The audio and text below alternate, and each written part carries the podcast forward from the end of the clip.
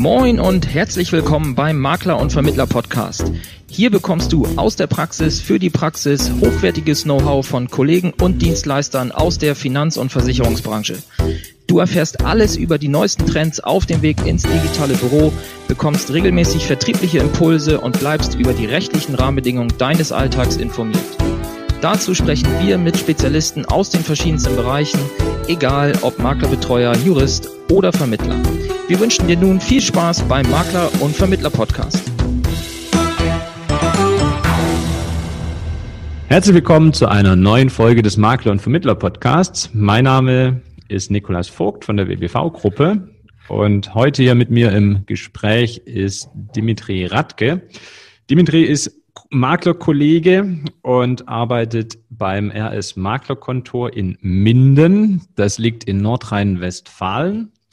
Und da sprechen wir jetzt heute mal ein bisschen drüber, wie er sich so aufgestellt hat. Erstmal herzlich willkommen hier im Podcast, äh, lieber Dimitri. Hallo Nico, vielen Dank für die Einladung. Sehr gerne. Mal schauen. Ja, äh, du hast ja eine Besonderheit in Anführungsstrichen. Also viele Kollegen, mit denen man spricht, ähm, die haben ihre ersten beruflichen Erfahrungen in der Finanzbranche äh, in Strukturvertrieben äh, gesammelt oder bei einer großen Bank ähm, sind sie ausgebildet worden. Bei dir ist es ein bisschen anders. Willst du mal damit einsteigen, dass du kurz schilderst, wie bist du denn in unsere Branche gekommen? Gerne. Ähm, ja, ich mein, mein ursprüngliches berufliches Ziel lag in der IT-Branche. Und somit habe ich dann angefangen, eine schulische Ausbildung ähm, als informationstechnischer Assistent. Und während dieser Zeit ähm, musste man ein Praktikum machen. Und so bin ich damals ähm, zum Maklerunternehmen ähm, von meinem Schwager gekommen. Mhm. Ähm, beziehungsweise ich hatte eine ähm, die, die Praktikumsstelle, die ich hatte, die war gar nicht schön. Also ich musste da den ganzen Tag irgendwelche Excel-Tabellen bearbeiten und die ITler, die dort in der IT-Abteilung waren, die haben mich komplett ignoriert. Also die haben generell miteinander nicht groß gesprochen und somit konnte ich dort halt nichts Vernünftiges lernen. Und ähm, ja, so saßen wir mal auf einem Wochenende am Familientisch und ähm, hat mein Schwager mich gefragt, wie, wie läuft's, wie läuft dein Praktikum, was macht das, was macht die Schule? Und dann habe ich halt erzählt, dass es gar nicht toll ist und so weiter. Ne? Und dann sagt er, komm doch die restliche Praktikumszeit zu mir. Mhm. Wir hätten für dich ein paar Aufgaben, die du ähm, machen könntest. So mhm. würdest du halt deine, deine Praktikumszeit noch sinnvoll nutzen. Mhm. Dann habe ich mit meinem Lehrer gesprochen, der hatte da absolut nichts gegen. Ja, und so bin ich dann quasi, oder so habe ich dann äh, die erste, ähm, so habe ich zumindest die Versicherungsbranche dann kennengelernt. Ähm, vorher hatte ich gar keine Berührungspunkte. Ähm, ich war, ich weiß nicht, ich war damals, glaube ich, 18 oder 19 zu der Zeit.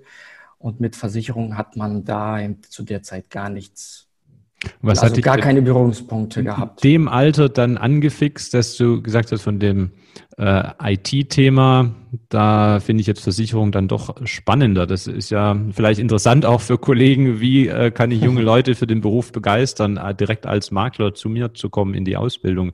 Was war für dich da das Aufregende dran? Also für mich, ähm, wie gesagt, also die Praktikumszeit war wirklich toll. Das war, also die Kunden, kamen rein. Ähm, ins Büro mit ihren Ordnern und gingen halt immer mit einem Lächeln raus. So habe ich das damals wahrgenommen. Also man hat was Gutes getan. Ne? Mhm. Ähm, ich hatte zu dem Zeitpunkt noch keine negativen Erfahrungen, was jetzt Versicherungen angeht. Mhm. Ähm, und nach der Praktikumszeit hatte ich erstmal mit der Versicherungsbranche weiterhin gar nichts zu tun. Ich habe hab in einer Brauerei neben, neben der Schule gearbeitet, in einer IT-Abteilung, habe dort Netzwerke mit eingerichtet und ähm, Rechner mit aufgebaut, solche Sachen. Das war so mein Nebenjob. Und irgendwann ähm, sagte mein Schwager mir damals, ähm, ja, du hast jetzt eine technische Ausbildung, was willst du denn jetzt als nächstes machen? Möchtest du in die IT-Branche oder möchtest du es nicht? Und irgendwie fehlte mir in der IT-Branche so der Kontakt mit Menschen. Mhm. Mhm. ähm, und dann hat er halt den Vorschlag gemacht, er ist ja ein Verkäufer, hat mir das sehr schmackhaft damals gemacht mhm. ähm, und hat ähm, mir damals angeboten, sagte, du hast ja eine technische Ausbildung, häng doch eine kaufmännische Ausbildung dran. Und ähm, dann hast, stehen dir sozusagen alle Türen offen. Mhm. Ja, egal, ob du in der Versicherungsbranche bleibst oder auch woanders hingehst, zumindest hast du zwei sehr gute Ausbildungen. Ne? Und so habe ich dann äh, die Ausbildung als Versicherungskaufmann angefangen. Das Gehalt hat ähm, auch dazu beigetragen, dass die Entscheidung doch leichter gefallen ist. Das ist ja in der Versicherungsbranche ja bekannt. Ähm, alle meine Freunde, auch in anderen kaufmännischen Berufen, haben weniger in Ausbildung verdient als ich. Mhm. Das Grundgehalt war ja schon ganz gut.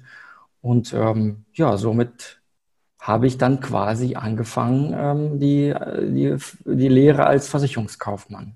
Also du bist eigentlich ähm, als äh, Greenhorn äh, zufällig reingeschneit mhm. in den Maklerbetrieb, hast dort auch gar nichts von Verkauf und aufs Auge drücken und schmieriger Versicherungsfuzzi und so weiter mitbekommen, also diese üblichen ja. Vorteile, sondern einfach, wir helfen hier Menschen die dann nachher wieder glücklich rausgehen. Und vielleicht ist das dann äh, der Schlüssel gewesen, dass du erstmal positiv äh, Assoziationen hattest und dann, als äh, dann das Angebot kam, tatsächlich die Ausbildung zu machen, äh, ja. dann auch da ja keine negativen Vorurteile hattest, wie die halt viele Kollegen haben, die schon in irgendwelchen Strukturvertrieben äh, selber gearbeitet haben und, und äh, wir möchten jetzt nicht auf den raufhauen, aber da die Wahrscheinlichkeit höher ist, dass man vielleicht auch Vorgehen äh, kennengelernt hat, die nicht so kundenzentriert waren. Ja, also es war bei mir auch während der Ausbildung, hatte ich die Möglichkeit, irgendwann Außendienst wahrzunehmen. Ne? Also mhm.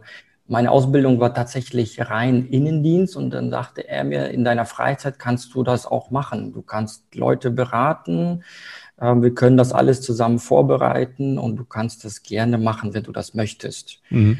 Ähm, also alle Außendiensttermine, alle Dinge, die ich vorbereiten oder vorbereitet habe, waren letztendlich in meiner Freizeit und so habe ich dann auch den Außendienst kennengelernt. Ne? Weil in einem Freundeskreis, im Bekanntenkreis wird man ja schon darauf angesprochen, was man macht und wie man gewisse Dinge macht. Und so kamen die Leute auf mich zu. Ich habe nie, ich habe nie den Leuten irgendwas aufgezwungen. Ähm, ich wusste auch lange nichts, was man, also wirklich jahrelang nicht, was man in der Versicherungsbranche verdienen kann. Mhm. Nur durch so, durch, ähm, durch ähm, Mitschüler quasi in der Ausbildung, ähm, mhm. also Berufsschulkollegen. Ähm, aber mein Schwager hat mir nie gesagt, was, was man verdienen kann. Er sagt, schreib erst mal ein paar Dinge, mach, mach das erst und irgendwann wirst du es dann erfahren. Mhm. Interessant. Also so, so kam nie dieser, dieser, ähm, dieser Druck überhaupt ähm, wegen, wegen des Geldes irgendwas zu machen. Ja, interessant. So habe ich es auch nie gelernt. Äh, genau, das habe ich, war bei mir ganz genauso. Ich war am Anfang auch als 84er für die WBV tätig und da es ja ein Familienunternehmen ist, weil bei dir dann ähnlich, hat man halt das mhm. Vertrauen, das wird schon passen und ähm, da sind immer irgendwelche äh, Provisionen äh, gekommen, die wurden mir halt ausgezahlt. Ich habe aber ganz bewusst gar nicht wissen wollen, mit welchem Vertrag ich eigentlich wie viel verdiene. Es war immer ja. die ganzheitliche Beratung, es waren immer im Durchschnitt, glaube ich, acht Verträge pro Kunde und ähm, ich wusste, das trägt sich, aber wo jetzt eigentlich was herkommt, war mir ganz wichtig, nicht zu wissen, um da eben nicht unterbewusst gesteuert zu werden. Und dann hast du auch nicht, kommst du gar nicht in die Situation, dass du jetzt den Kunden in eine Richtung drängen willst, weil du glaubst, da würdest du dann mehr verdienen kurzfristig. Genau. Äh, Finde ich interessant, dass dir das auch so ging. Ja, aber es ist jetzt schon eine Weile her, die Phase. Ne? Das war, ähm, jetzt bist du auch 37 Jahre alt und mhm. kannst schon auf viel äh, Branchenerfahrung äh, zurückblicken, wenn deine ersten Schritte da mit 21 in der Branche waren. Ähm, inzwischen bist du ja im RS-Maklerkontor äh, fest als Bestandteil integriert.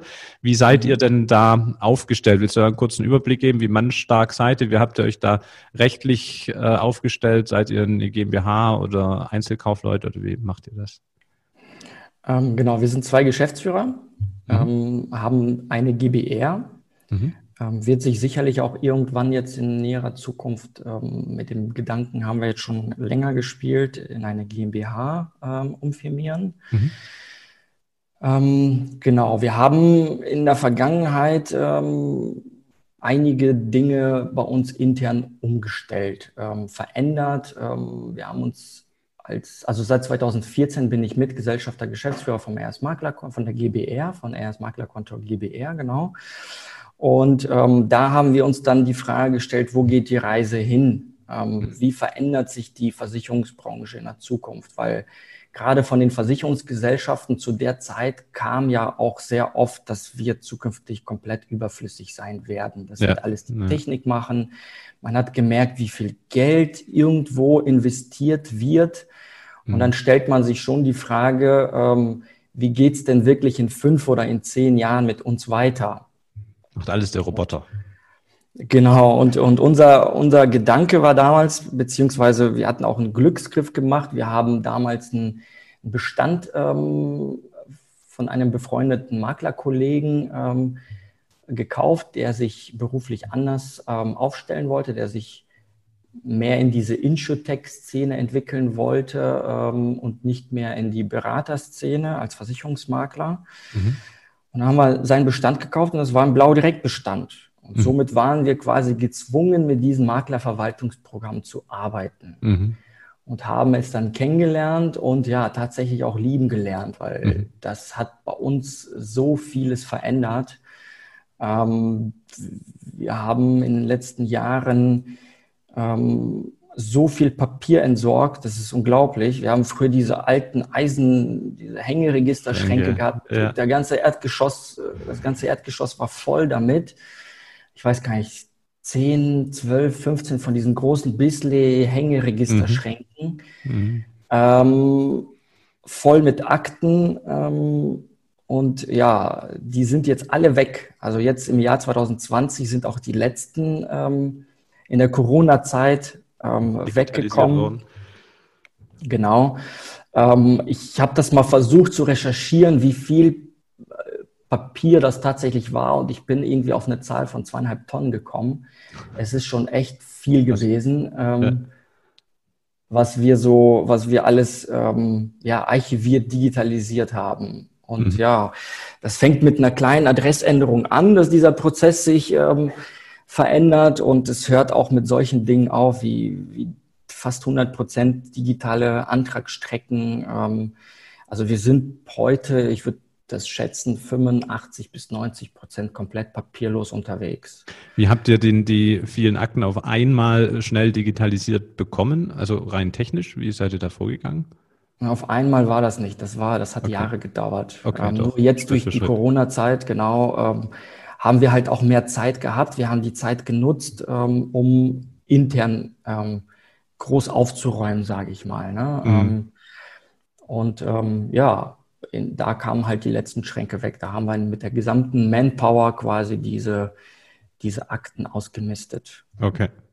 Also auch ja. viel ausgemistet dann einfach, was man halt nicht mehr braucht und dann nur das, was noch notwendig ist, dann digitalisieren. Genau. Okay. Genau. Das war so, das war, das waren so einige Dinge. Ne? Ähm, viele Prozesse umgestellt, viele Dinge einfach überdacht. Ähm, äh, wie, wie, wie wollen wir in Zukunft ähm, weiterarbeiten? Und ja, damals war für uns eigentlich schon klar, dass, dass es nur beides gleichzeitig geht, also digital und persönlich, weil die Kunden wollen diese persönliche Beratung, gerade bei komplizierteren Themen. Ja. Bei mir ist das ähnlich. Ähm, da habe ich das, das, das, das habe ich damals halt richtig wahrgenommen. Man kann ja auch eine Reise online buchen. Ja, genau. Aber trotzdem holt man sich dann irgendwo eine Bestätigung, eine Meinung von einem Reisebüro. Die Beiträge sind ja dieselben in der Regel.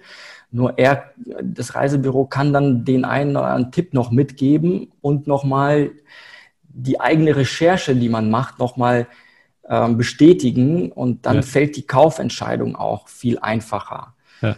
Und ähm, so haben wir halt auch das für uns umgesetzt, dass man viele einfache Dinge sicherlich auch selbst lösen kann, aber es gibt halt doch sehr viele komplizierte ähm, Themen, wo einfach Kunden mit überfordert sind, die einfach viele Fehler machen. Wie ist dann so der die übliche Customer Journey auf Neudeutsch ähm, bei euch? Ich habe gesehen auf der Website, der Interessent, wenn der auf eure Website kommt, vielleicht ja über eine Empfehlung, ähm, dann kann er dort einen Termin buchen erstmal. Mhm, genau. Und äh, wie geht's dann weiter? Ihr beratet dann sowohl online oder auch offline, wie er das wünscht?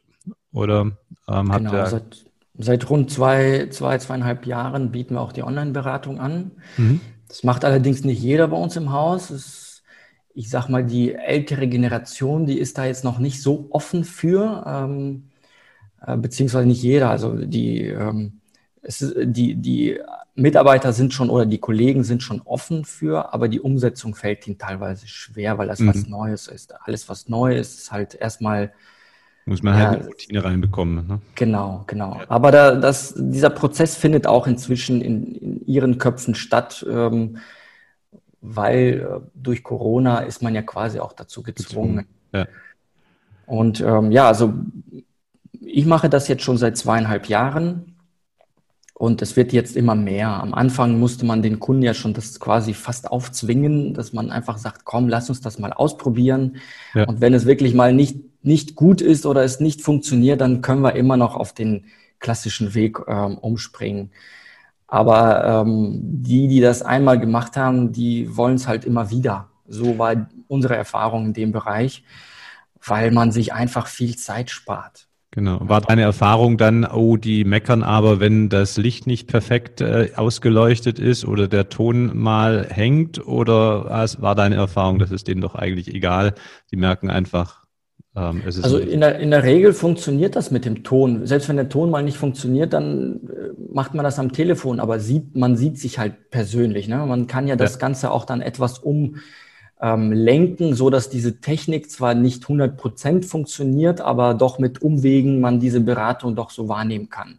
Ja. Ähm, und so richtig technische Probleme hatte ich bisher tatsächlich noch kein einziges Mal mal hat mein Bild nicht funktioniert ähm, oder das Bild von den Kunden, ähm, dann haben die mich zwar gesehen, ich die jetzt aber nicht, war jetzt aber auch in dem Moment auch nicht schlimm.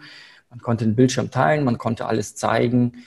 Ähm, das ist ja das Wichtige. Ne? Das hat funktioniert, genau. Ich glaube, viele Kollegen haben da Angst vor, oh, wenn dann da so ein Aussetzer ist oder wenn die Technik nicht richtig geht oder was auch immer. Und ich sage immer, fang einfach mal an. Ähm, die Feinheiten genau. kannst du immer noch verbessern während dem Doing, Learning by Doing, aber mach dir nicht so einen Kopf und äh, weil das führt dazu, dass du dann gar nicht in die Pushen kommst, sondern mach einfach mal. Würdest du das so bestätigen?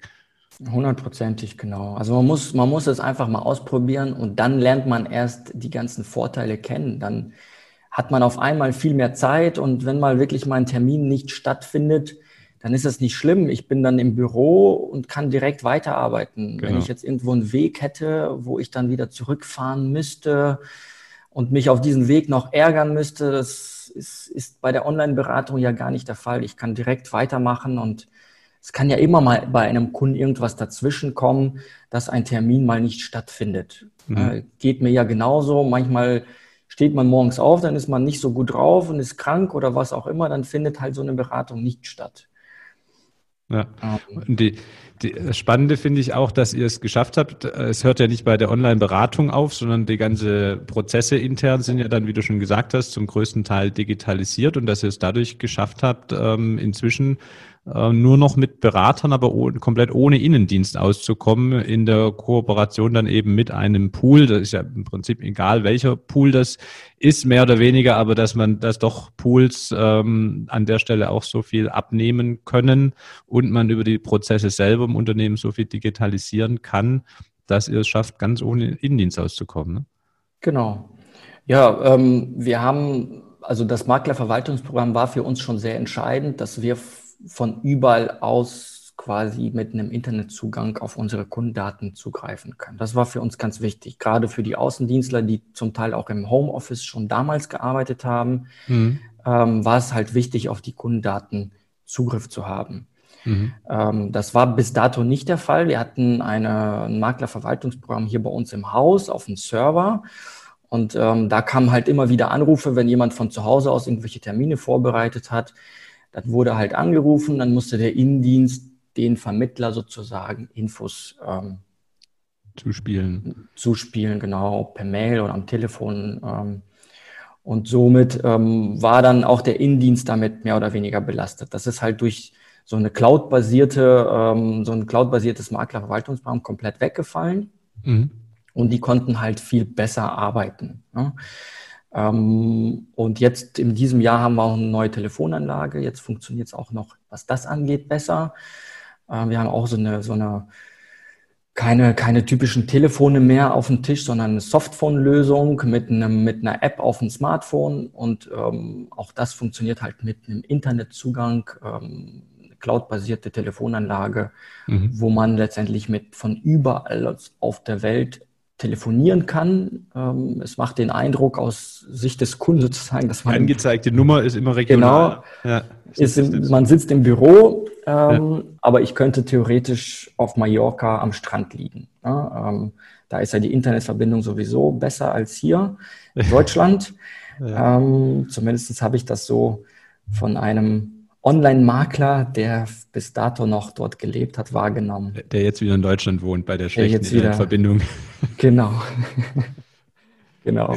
Wie, ähm, wie findet ihr denn Neukunden oder wie finden Kunden euch? Seid ihr da aktiv auch in der Online-Werbung unterwegs oder auf Social Media oder kommen die rein über Weiterempfehlungen? Wie sind da eure Zugangswege?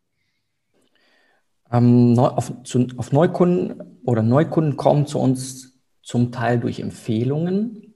Mhm. Das war bis dato immer, ähm, also bis vor ein paar Jahren, ähm, immer die, das, ähm, ja, also die Möglichkeit, wie halt Kunden zu uns gekommen sind, weil wir haben nie ja. in Werbung Geld investiert, ähm, wir haben nie groß die ähm, Werbetrommel gerührt, um irgendwie bekannt zu werden, sondern das war wirklich nur durch Mund zu Mund. Ähm, mhm. Und ähm, seit einigen Jahren und insbesondere durch den SEO, äh, durch die SEO-Vorträge von ähm, dem Alexander Hacker. Da ist er wieder. Ähm, ist, genau, da ist er wieder.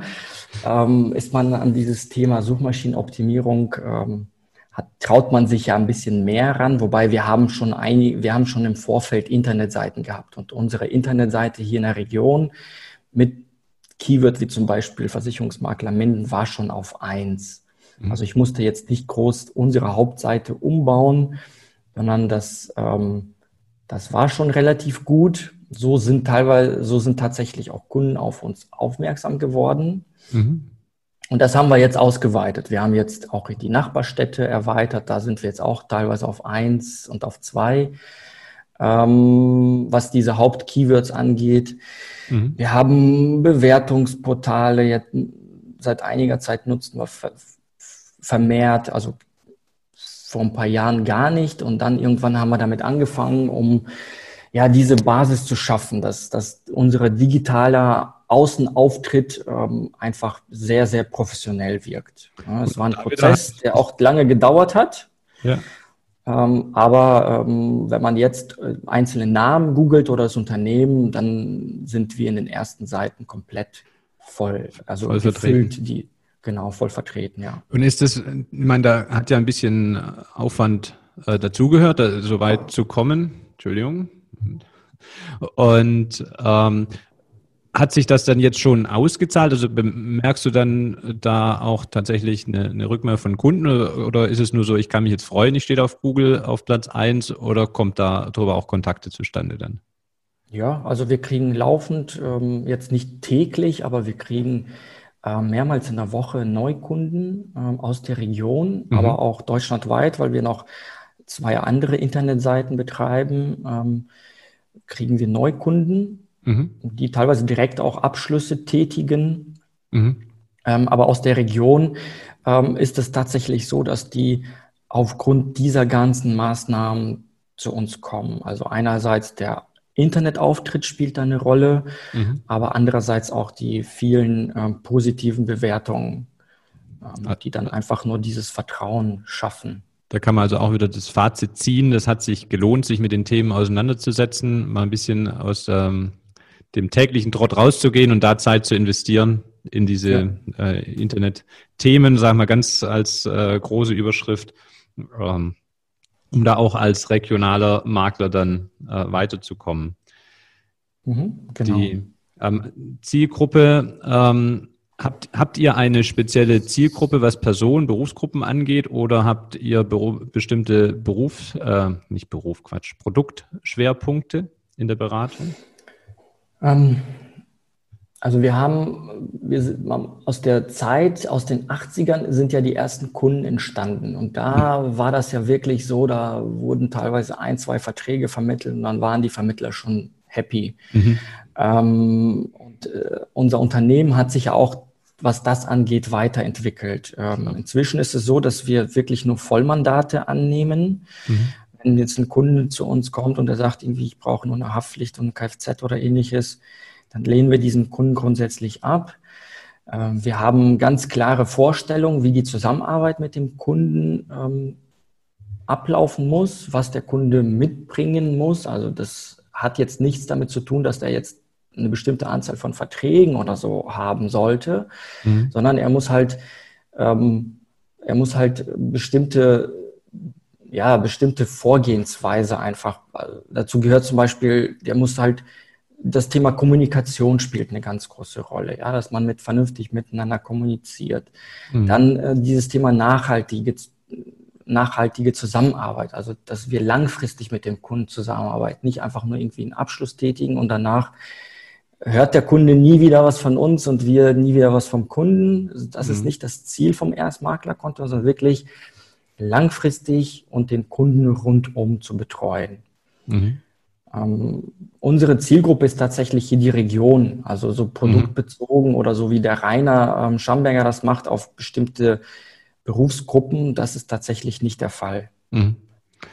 Und ähm, du hast aber eine Geschichte erlebt, die dich mit dann doch wieder einer bestimmten Berufsgruppe näher in Kontakt gebracht hat und ähm, die dann dazu geführt hat, dass du da auch was draus entwickelt hast. Willst du uns da mal mit reinnehmen, was da vorgefallen? Genau, ja. Ähm, die Geschichte fing 2014 an. Da bin ich das erste Mal Vater geworden.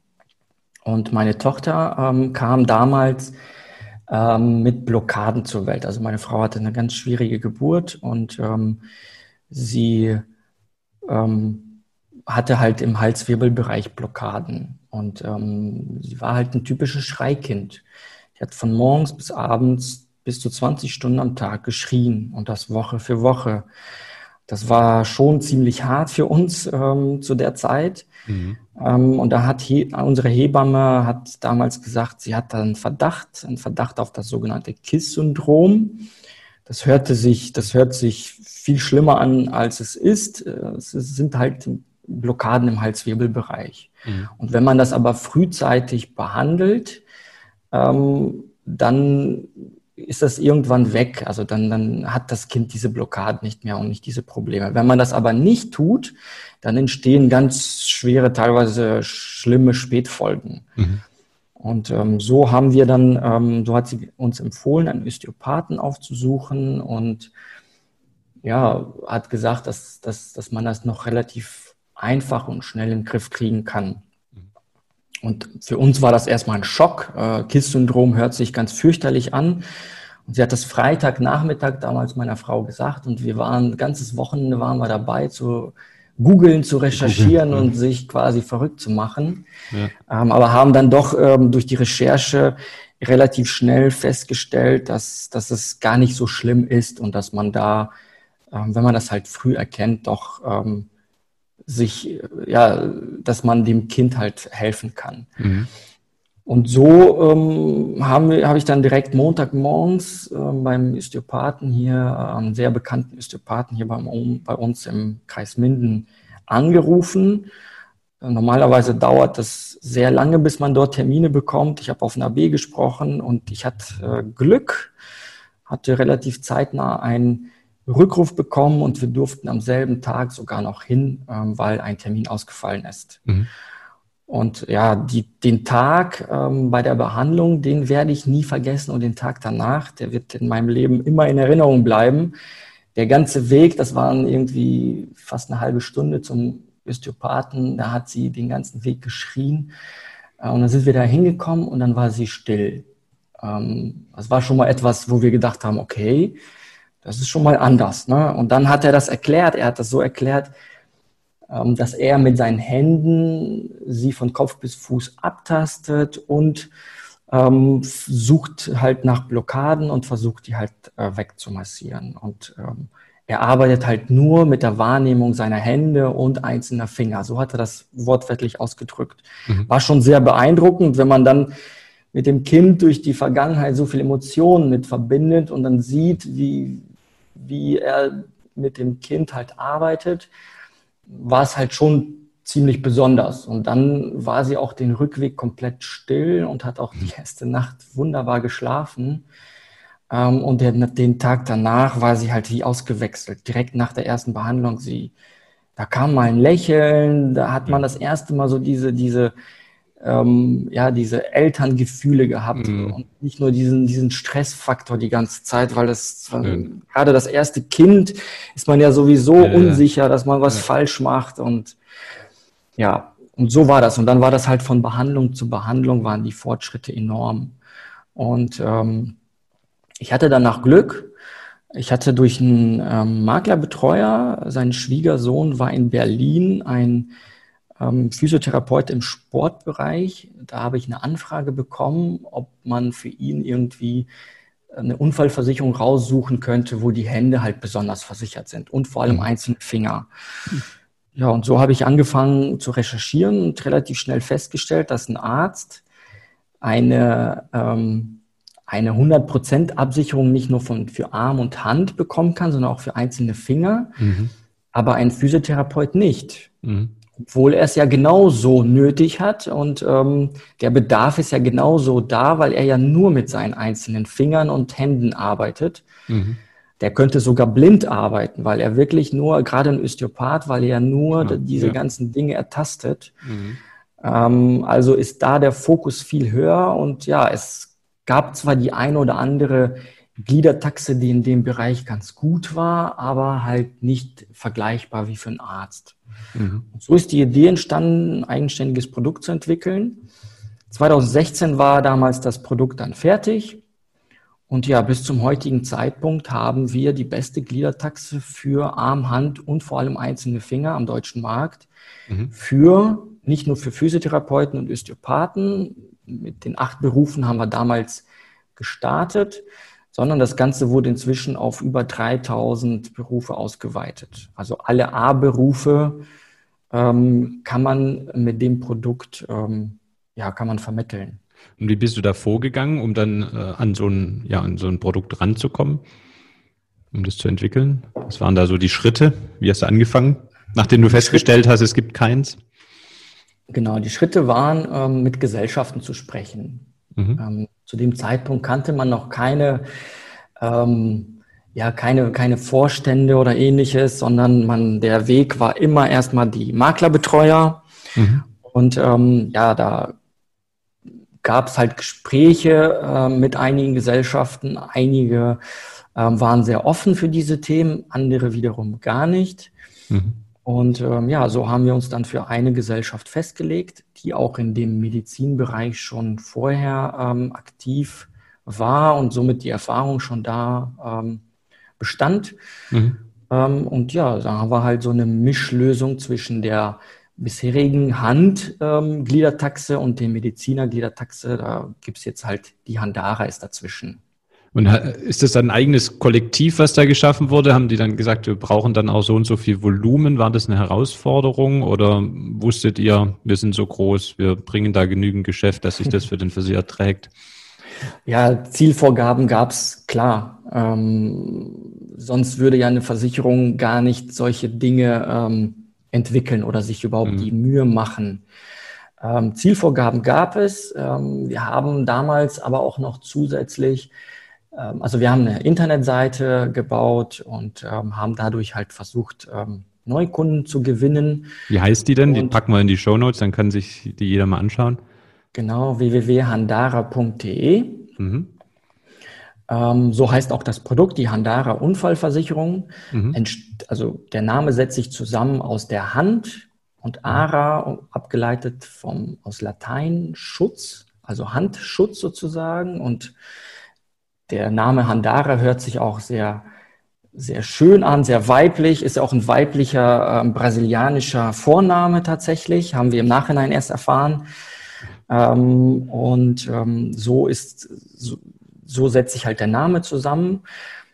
Mhm. Und ähm, genau, und wir hatten halt Glück, dass wir ähm, oder beziehungsweise wir hatten, wir hatten ein Problem auf der Internetseite wir hatten keinen Online-Rechner. Und die Versicherungsgesellschaft wollte ursprünglich uns einen Online-Rechner zur Verfügung stellen. Mhm. Das ging dann technisch doch irgendwie gar nicht so einfach.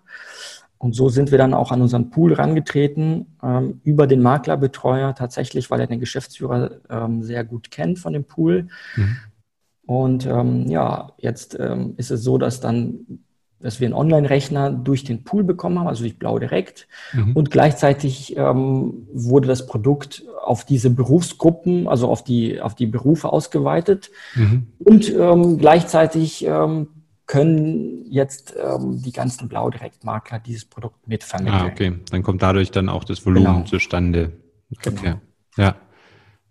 Und ähm, ihr habt dann noch einen äh, Vorteil daraus trotzdem als Initiator, wenn Kollegen das vermitteln? Genau, wir haben, ähm, wir haben eine kleine Overhead ähm, für die vermittelten Schön. Verträge. Cool. Und das kann auch jemand, der jetzt nicht bei dem Pool angeschlossen ist, oder ähm, äh, das Produkt nutzen? Würdest du da mit jemandem kooperieren oder äh, geht das nicht?